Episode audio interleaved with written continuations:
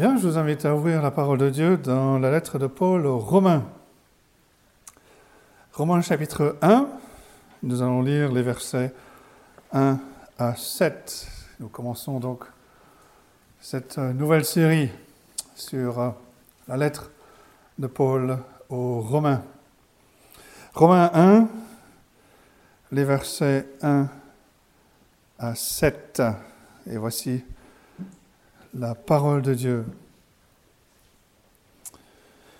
Paul, serviteur de Jésus-Christ, appelé à être apôtre, mis à part pour annoncer l'évangile de Dieu.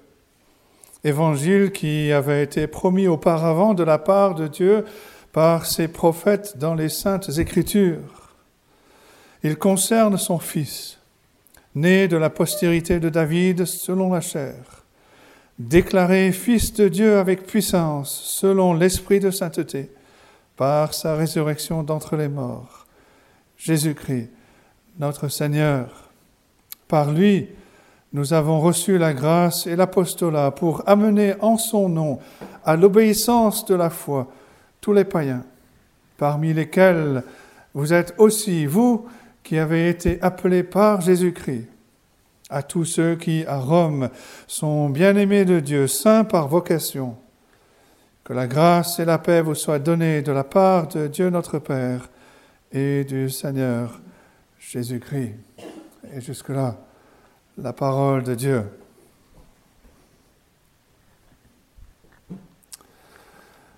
Vous connaissez sans doute euh, l'expression Tous les chemins mènent à Rome.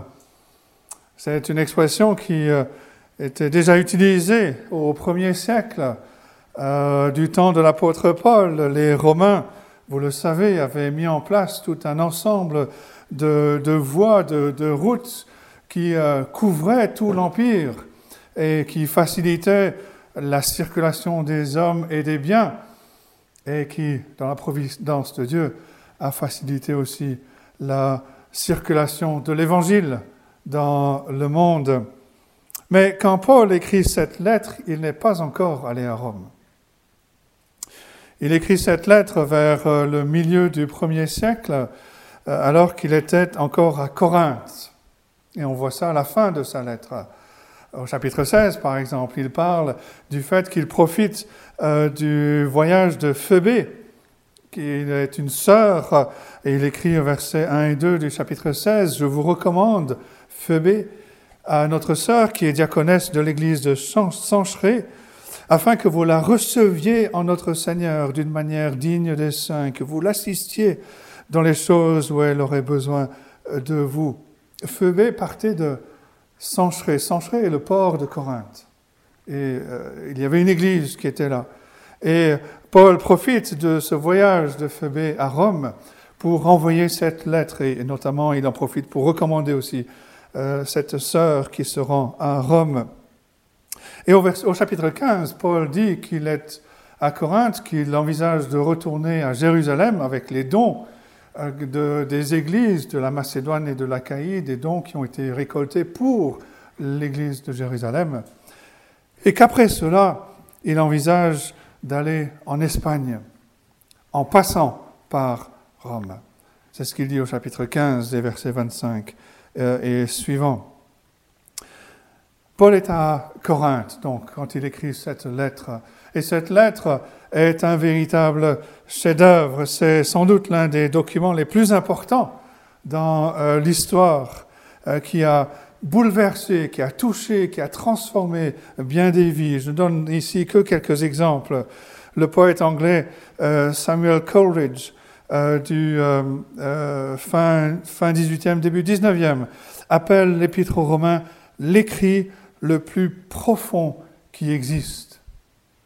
Mais avant, avant lui, il y a eu Augustin d'Hippone, connu aussi sous le nom de Saint Augustin, à la fin du 4e, à cheval entre le 4e et le 5e siècle. Il décrit sa conversion après avoir lu un passage dans cette lettre de Romains. Et bien plus tard, au XVIe siècle, un moine augustin du nom de Martin Luther a été converti euh, en étudiant cette lettre, en découvrant la justification par la foi, que ce n'est pas par les œuvres et surtout pas par les indulgences euh, que l'homme peut connaître la paix et être réconcilié avec Dieu, mais c'est par la justification, par la foi. Et dans la préface de son commentaire sur la lettre aux Romains, Luther écrit ceci. Cet épître est le livre capital du Nouveau Testament, le plus pur évangile. Elle est digne non seulement d'être su mot pour mot par chaque chrétien, mais encore de devenir l'objet de sa méditation quotidienne, le pain quotidien de son âme. Elle dit, plus on s'en occupe, plus elle devient précieuse et paraît meilleure. On peut citer plus loin aussi euh, Robert, Haldane, euh, qui en, en 1816 va quitter son Écosse natale pour aller à Genève Là, il va rencontrer des étudiants en théologie il va les recevoir là, où, il, il, il, reste et il euh, va leur expliquer euh, cette lettre des étudiants qui n'avaient pas encore compris, euh, qui n'étaient pas convertis. Et ils vont se convertir les uns après les autres et devenir des instruments dans un réveil à la fois en Suisse et en France. Parmi ces étudiants, il y avait Merle Daubigné, qui est l'auteur d'une histoire de la réforme en plusieurs volumes. Il y a eu Frédéric Monod, qui euh, va devenir ensuite le fondateur de l'Union des Églises évangéliques libres en France. Il y a eu Boniface, qui va devenir un théologien. Louis Gossen, dont on a parlé hier soir, qui euh, a écrit un livre sur l'inspiration de, la Bible. Il y a eu César Malan, pasteur. Euh, euh, qui a écrit les cantiques que l'on chante de temps en temps ici, et qui a aussi euh, prêché l'évangile dans la région de Chalon, alors qu'il montait sur, euh, sur Paris. Frédéric Godet, un théologien suisse du 19e siècle, lui aussi a écrit un commentaire sur cette lettre, et dans son avant-propos, il écrit la réforme a certainement été l'œuvre de l'épître aux Romains aussi bien que de celle aux Galates. Il est probable que toute grande rénovation spirituelle dans l'Église se rattachera toujours, comme effet et comme cause, à une intelligence, à une connaissance plus profonde de cet écrit. Lorsque l'épître aux Romains parut pour la première fois, elle fut pour l'Église un mot à propos chaque fois que dans le cours des âges, elle a repris la place d'honneur qui lui revient, elle a inauguré une ère nouvelle.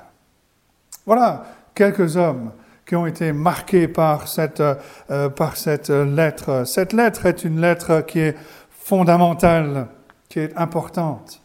Et négliger l'enseignement de cette lettre, c'est ouvrir la porte à toutes sortes de théologies tordues. Le thème de, cette, de cet épître est l'évangile, la bonne nouvelle de la grâce de Dieu en Jésus-Christ. Et nous allons diviser notre étude en six parties. La première concerne l'introduction, et c'est les versets 1 à 17 du chapitre 1er. Ensuite, nous avons le cœur de l'évangile, la justification par la foi.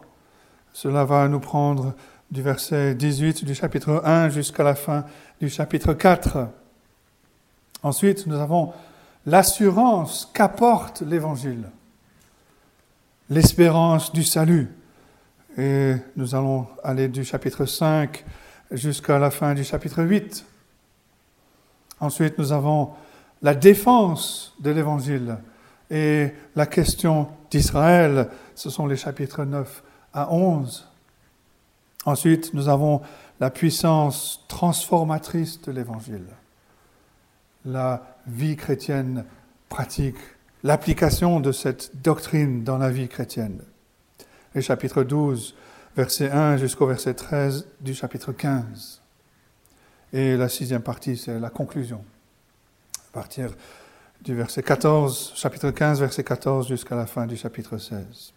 Donc, six grandes parties. L'introduction, le cœur de l'Évangile, l'assurance qu'apporte l'Évangile, la défense de l'Évangile, la puissance transformatrice de l'Évangile et la conclusion de la lettre. Mais ce matin, nous allons donc nous concentrer sur le début de l'introduction, les versets 1 à 7 que nous venons de lire. Et c'est un peu comme les emails que l'on envoie. Hein. Il y a l'auteur, le message, les destinataires.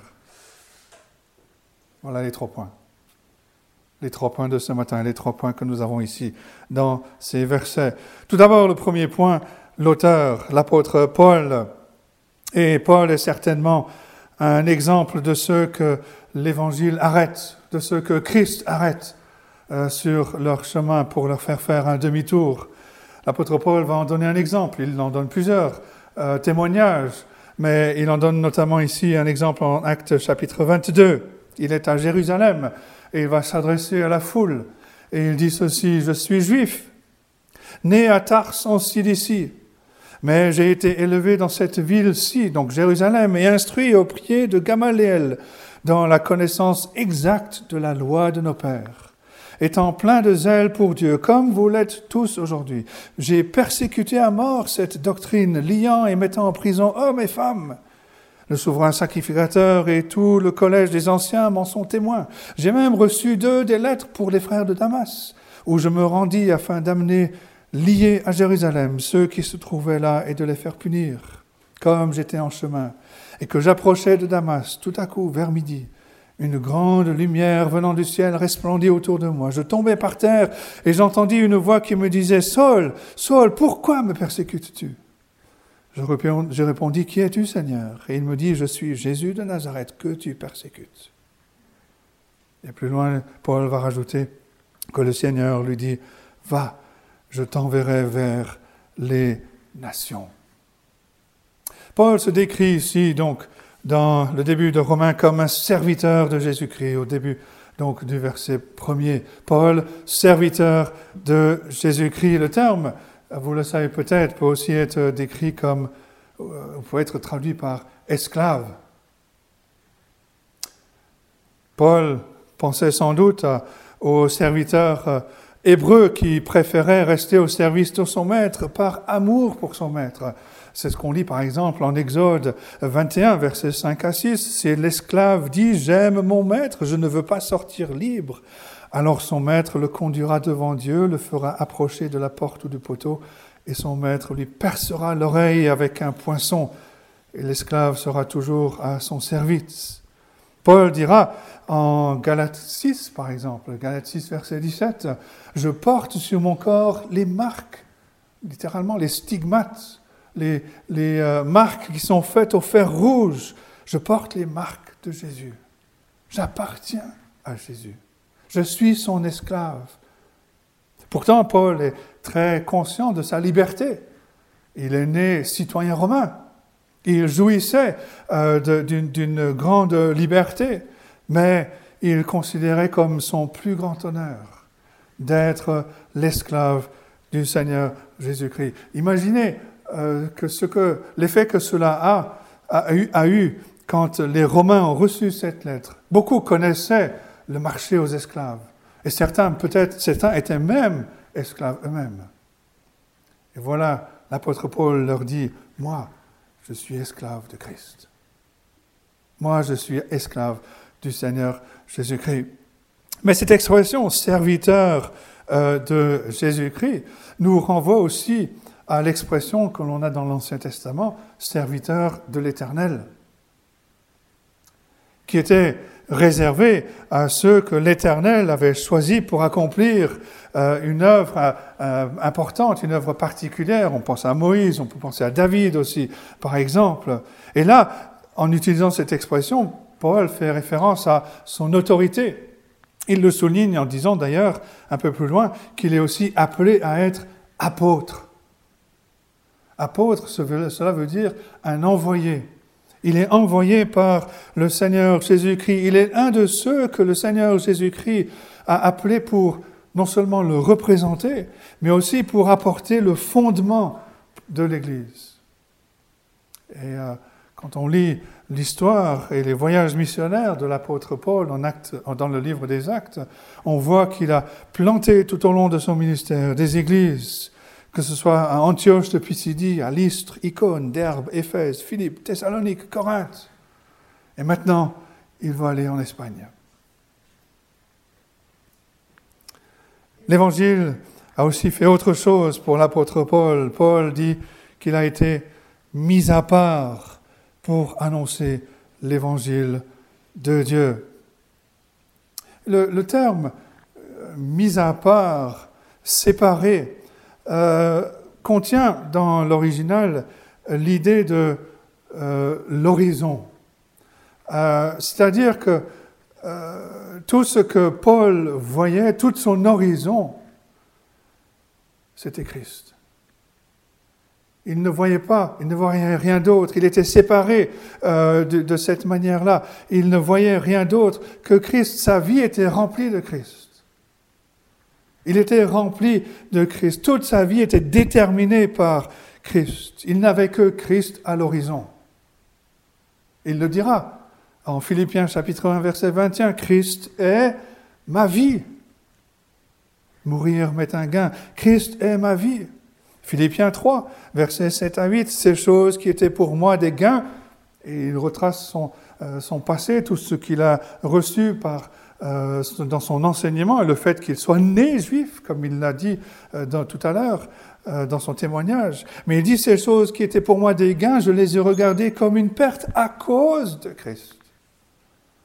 Et même, je regarde toutes ces toutes choses comme une perte à cause de l'excellence de la connaissance de Jésus-Christ pour lequel j'ai renoncé à tout. Son horizon, sa vie était remplie de Christ. Il était séparé pour Christ. Il était séparé par Dieu avant sa conversion. Il va l'écrire en Galates 1.15. Il était séparé par Christ à sa conversion nous l'avons fait référence en Acte chapitre 9, verset 15. Et il a été séparé par l'Esprit, euh, par l'Esprit Saint après sa conversion, avant son premier voyage missionnaire. Acte 13, verset 2. Paul est séparé, mis à part pour annoncer ce merveilleux message de l'évangile de Christ. Et puis au verset 5, Paul précise que par lui et par Christ, nous avons reçu la grâce et l'apostolat pour ramener en son nom à l'obéissance de la foi tous les païens.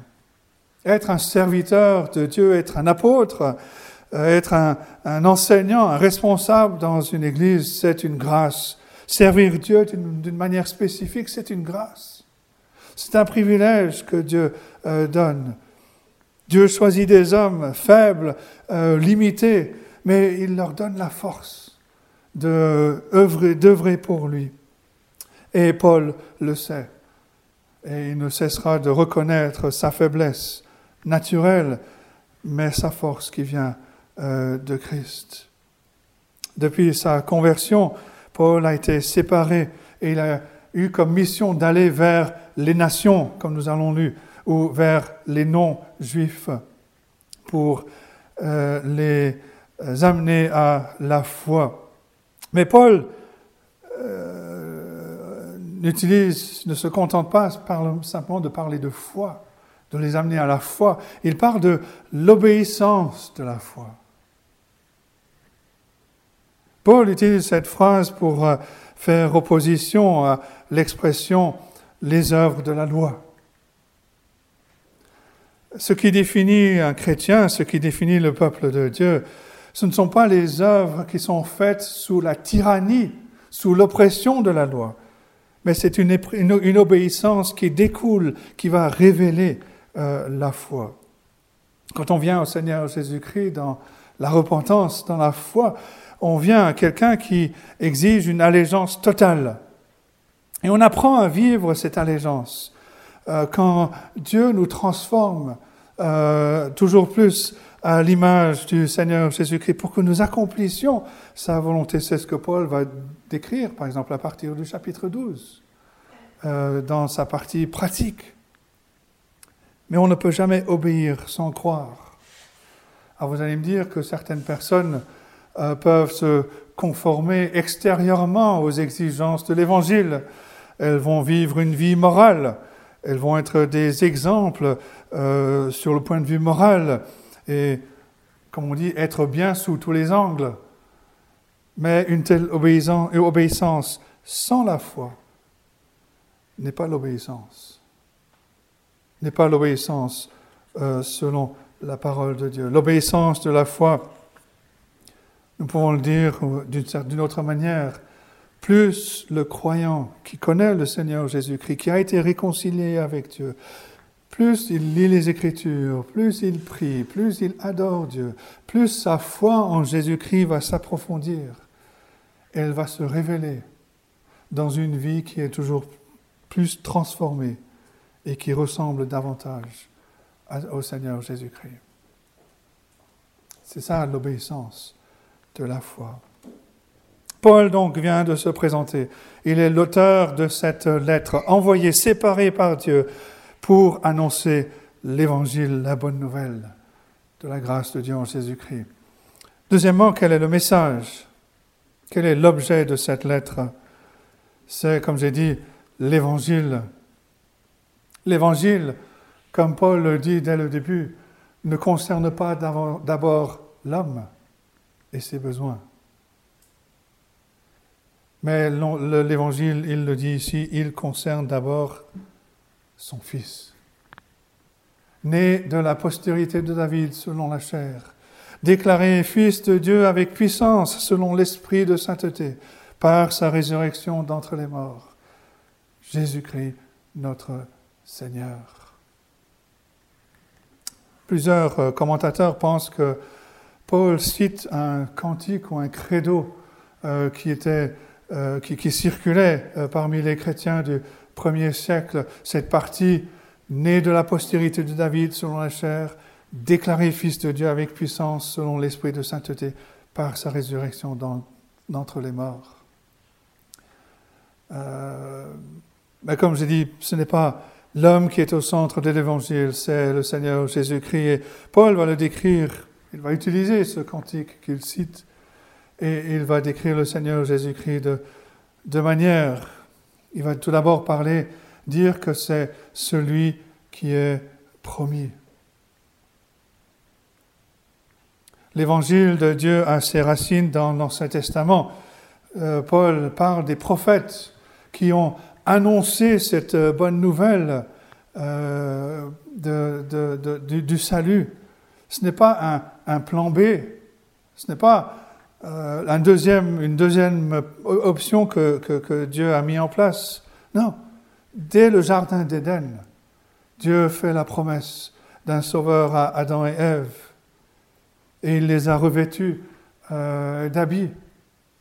Euh, cela implique le sacrifice, la mort d'un animal innocent, ce que Abel a compris, et pas qu'un.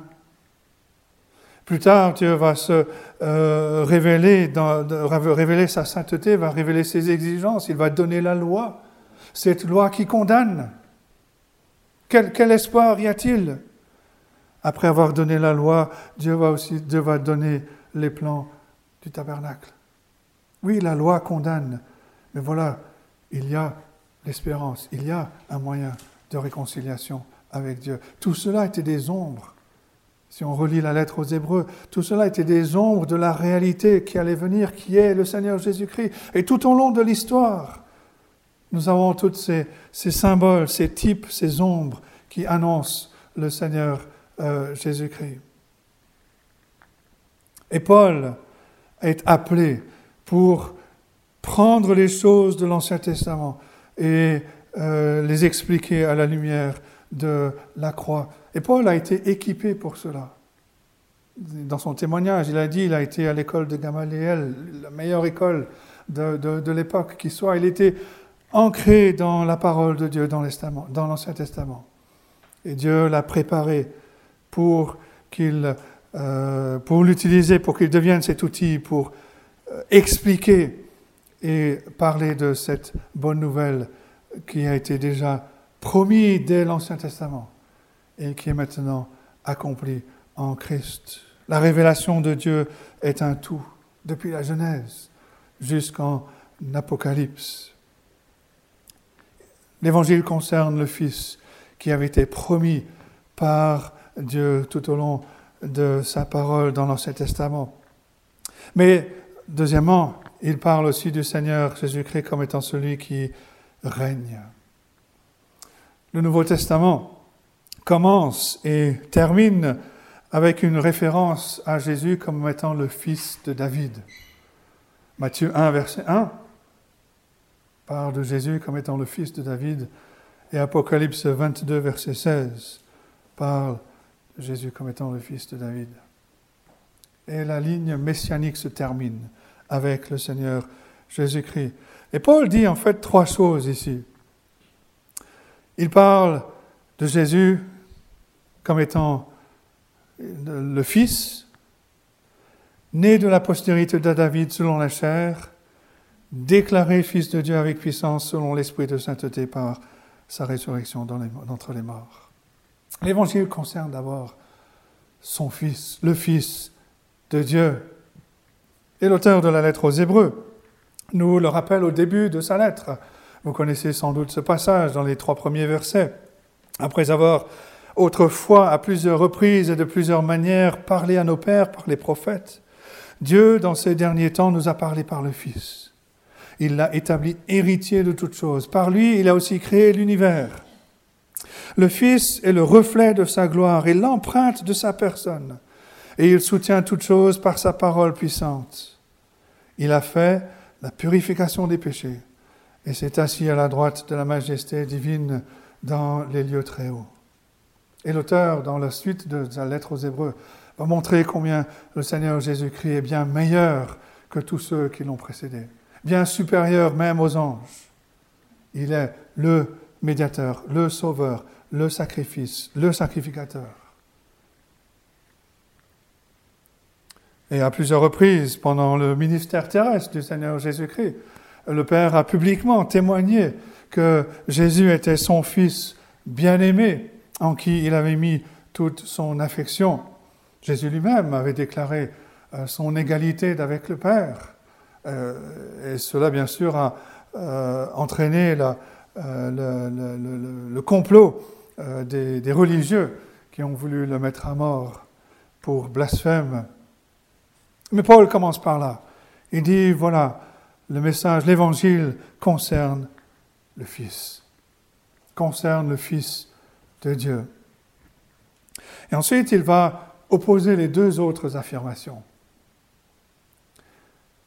Il est né fils de David selon la chair, ça c'est la première. Et en face, il dit, il est déclaré fils de Dieu selon l'esprit de sainteté. Voilà le résumé de l'évangile. Il ne concerne, il ne commence pas par nous. Il commence avec une déclaration de ce que Dieu a fait à son Fils. Christ est né de la postérité de David selon la chair. Il est devenu homme. Il a pris sur lui notre humanité. Il ne l'était pas dans l'éternité. Il ne l'était pas euh, avant le commencement du temps. Mais il est devenu homme. En, disant cela, euh, Paul euh, souligne que le Fils était déjà déjà là dans l'éternité passée, puisqu'il est devenu, il est né homme. Il, il était déjà présent dans l'éternité passée. Et on parle ici donc de l'incarnation du Fils de Dieu.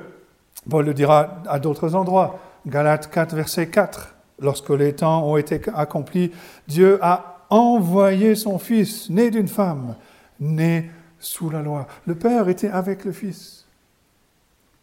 Et autant marqué, Dieu l'a envoyé dans ce monde pour prendre sur lui notre humanité, pour naître dans ce monde.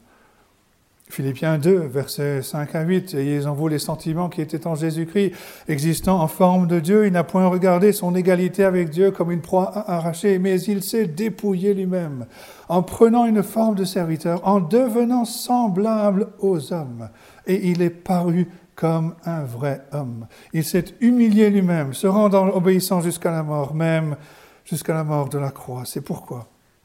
Et pourquoi aussi Dieu l'a souverainement élevé et lui a donné le nom qui est au-dessus de tout nom, afin qu'au nom de Jésus, tout genou fléchisse dans les cieux, sur la terre et sous la terre, et que toute langue confesse que Jésus-Christ est Seigneur, à la gloire de Dieu le Père.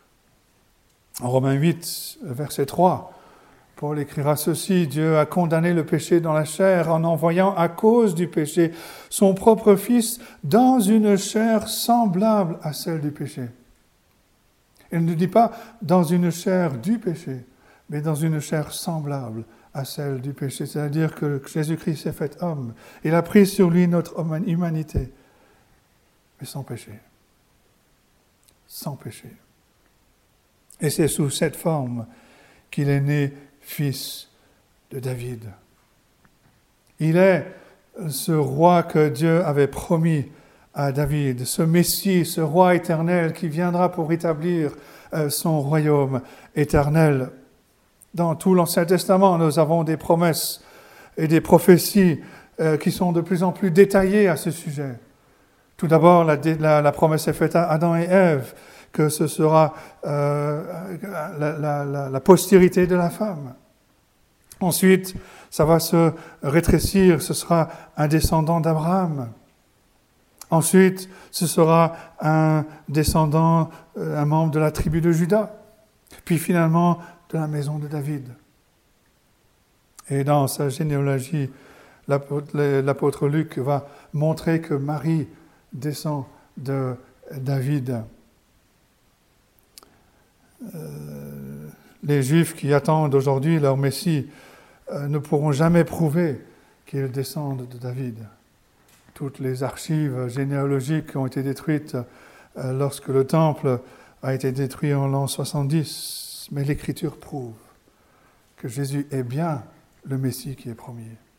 Quand Joseph et Marie se sont rendus à Bethléem lors du recensement, les archives existaient les archives existaient. Marie a pu prouver qu'elle était de la famille, de la tribu de, David, qu'elle descendait de David et qu'elle était de la tribu de Judas. Dieu l'a annoncé tout au long de l'Ancien Testament. Et Paul dit, voici, Dieu l'a fait. Ce Jésus qui est venu n'est autre que celui qui a été annoncé. Il est le roi promis, il est le fils de David. Il est venu établir son royaume et régner. Et en face de cela, Paul dit qu'il a été déclaré fils de Dieu avec puissance, selon l'esprit de sainteté, par sa résurrection d'entre les morts. Jésus est déclaré, ça c'est par opposition à être né. Il est devenu homme, nous l'avons vu, il est devenu un descendant de David, mais il n'est pas devenu fils de Dieu parce qu'il l'a toujours été. Il a toujours été fils de Dieu. C'est comme, euh, peut penser à, la, proclamation euh, des, résultats d'un vote. Ce n'est pas la déclaration qui va élire un homme ou une femme. Non, ce sont les votes. Ce sont les votes euh, qui vont le faire et c'est le nombre de, votes obtenus qui est déclaré. Mais ce sont les votes qui font de la personne, qui font qu'elle soit élue. Et pour Paul, c'est ce qui s'est passé à la résurrection. Ce, qui s'est passé à la résurrection ressemble un peu à, cela. Jésus n'est pas devenu fils de Dieu à sa résurrection. Non, il a été déclaré par sa résurrection. C'est une déclaration, c'est surtout une déclaration pour nous. Jésus était dans ce monde, mais au milieu des hommes, les hommes ne l'auront pas reconnu comme le Fils de Dieu. Ils n'ont pas vu qui il était. Mais maintenant, une déclaration a été faite pour que nous le sachions. Il est le Fils de Dieu. Et Paul précise avec puissance. Il y a tout un débat là-dessus qu'on va éviter. Mais ce que Paul dit ici, c'est que par sa résurrection, Jésus a été déclaré Fils de Dieu avec puissance. Jésus était le Fils de Dieu avant son incarnation. Il l'a toujours été depuis toute éternité. Il n'a jamais été autre chose que Fils de Dieu. Mais il s'est fait homme, il s'est dépouillé, il a mis de côté sa gloire pour un temps. Il est né dans la dépendance. Il a appris l'obéissance. Il a grandi. Il a souffert. Lui, le Fils de Dieu, mais pas le Fils de Dieu avec puissance.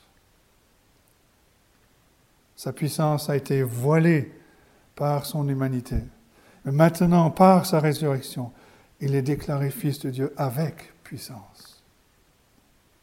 Il va le dire, par exemple, Jean 17, verset 2, Père, l'heure est venue, glorifie ton Fils afin que ton Fils te glorifie, selon que tu lui as donné pouvoir sur toute chair.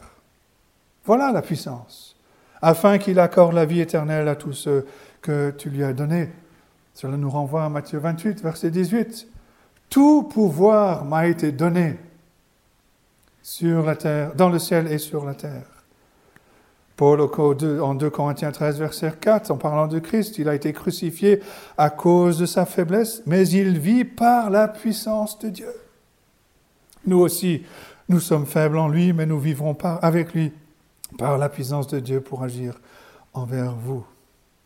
À sa résurrection, par sa résurrection, la puissance revient, c'est cette proclamation, c'est ce que proclame la résurrection. Jésus vit pour régner. Et nous l'avons vu dans notre étude sur euh, l'Apocalypse. Paul précise encore que c'est selon l'esprit de sainteté. Là encore, il y a toute une discussion à ce sujet, parce que c'est la seule fois où dans le Nouveau Testament nous avons cette euh, expression. Ce que l'on peut noter, c'est qu'il ne dit pas Saint-Esprit. Il ne parle pas de la troisième personne de la Trinité. Et pour bien comprendre, il faut garder ce parallélisme euh, que l'on a. Euh, cette expression se met en face de l'expression selon la chair. On va retrouver ce contraste, par exemple, en 1 Pierre 3, verset 18. Christ a souffert une fois pour toutes, lui, lui juste pour les injustes, afin de nous amener à Dieu. Il a été mis à mort quant à la chair est rendu vivant quant à l'esprit. 1 Timothée 3,16, sans contredit, le mystère de la piété est grand. Dieu a été manifesté en chair, justifié par l'esprit. Il y a un contraste, il y a une différence entre ce qu'il était en tant que fils de l'homme et ce qu'il est en tant que fils de Dieu. Selon la chair, il est né de la postérité de David, selon l'Esprit qui est un esprit de sainteté, il est fils de Dieu avec puissance. Et tout cela est déclaré par sa résurrection d'entre les morts. Cela a été annoncé dans l'Ancien Testament, dans le psaume 2 par exemple, et qui est repris en Actes chapitre 13, versets 32 33, nous, nous vous annonçons cette bonne nouvelle que la promesse faite à nos pères, Dieu l'a accomplie pour nous, leurs enfants, en ressuscitant Jésus selon ce qui est écrit dans le psaume deuxième. Tu es mon fils, je t'ai engendré aujourd'hui. La semaine dernière, nous avions vu ce passage en Jean chapitre 17, verset 5. Et maintenant, Père, glorifie-moi auprès de toi-même de la gloire que j'avais auprès de toi avant que le monde soit. Jésus avait mis de côté sa gloire pour un temps pendant son ministère sur terre. Maintenant, il prie pour retrouver cette gloire. Il n'a jamais cessé d'être le Fils glorieux, mais il a voilé cette, cette gloire. Il n'est pas apparu comme le Fils glorieux pendant son ministère sur terre. Maintenant, la résurrection déclare que le Seigneur Jésus est le Fils de Dieu avec puissance. Voilà le message. Et troisième point, les destinataires. Quelques mots au sujet des destinataires, versets 6 et 7, en parlant des païens. Paul écrit, parmi lesquels vous êtes aussi, vous qui avez été appelés par Jésus-Christ à tous ceux qui, à Rome, sont bien-aimés de Dieu, saints par vocation. Que la grâce et la paix vous soient données de la part de Dieu notre Père et du Seigneur Jésus-Christ. Les chrétiens sont appelés. On verra cela dans cette lettre, euh, on verra cela plus en détail lorsque euh, Paul va expliquer cela, par exemple, au chapitre 8 ce que cela veut dire au sujet des appelés. Mais ici, il dit trois choses. Il dit que ceux qui sont, que Jésus appelle sont localisés, ils sont connus. Ici, il s'agit des croyants à Rome, mais c'est aussi le cas des croyants ici à Ourou, euh, dans la région de Chalon, ou à Lausanne, ou à Cotonou, ou, euh, ou ailleurs. Dieu connaît ceux qu'il a appelés. Il sait où ils sont. Il connaît son peuple. De Timothée 2, 19, le Seigneur connaît ceux qui lui appartiennent. La deuxième chose qu'il dit, c'est que ceux que Jésus appelle sont les bien-aimés de Dieu. Ils sont l'objet de l'amour de Dieu.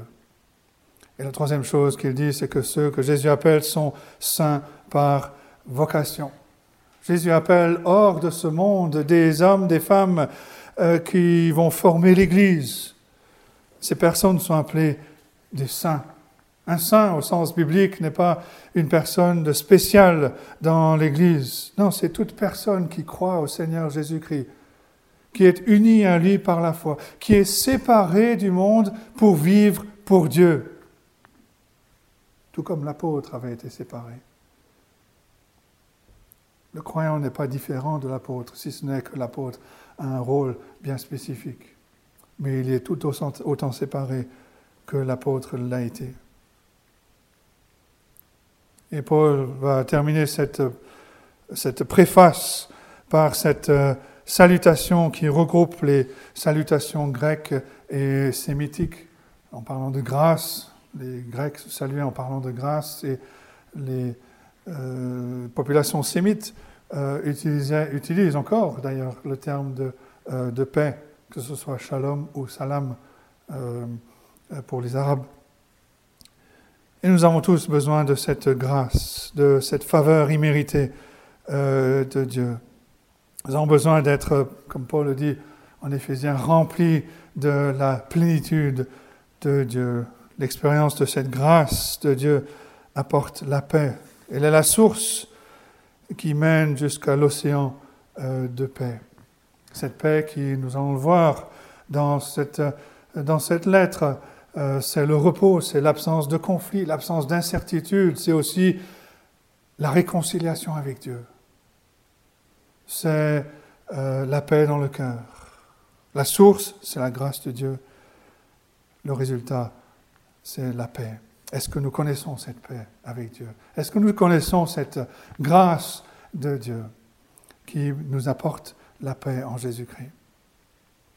Voilà la préface, voilà une petite mise en bouche, euh, voilà une petite introduction à cette nouvelle série, à cette euh, lettre que, euh, dans, dans lesquelles l'apôtre Paul va, va, développer ces différents thèmes et à nous emmener dans, dans la profondeur et la richesse de ce message. Il n'y a qu'un seul message, l'Évangile, la bonne nouvelle de la grâce de Dieu en Jésus-Christ.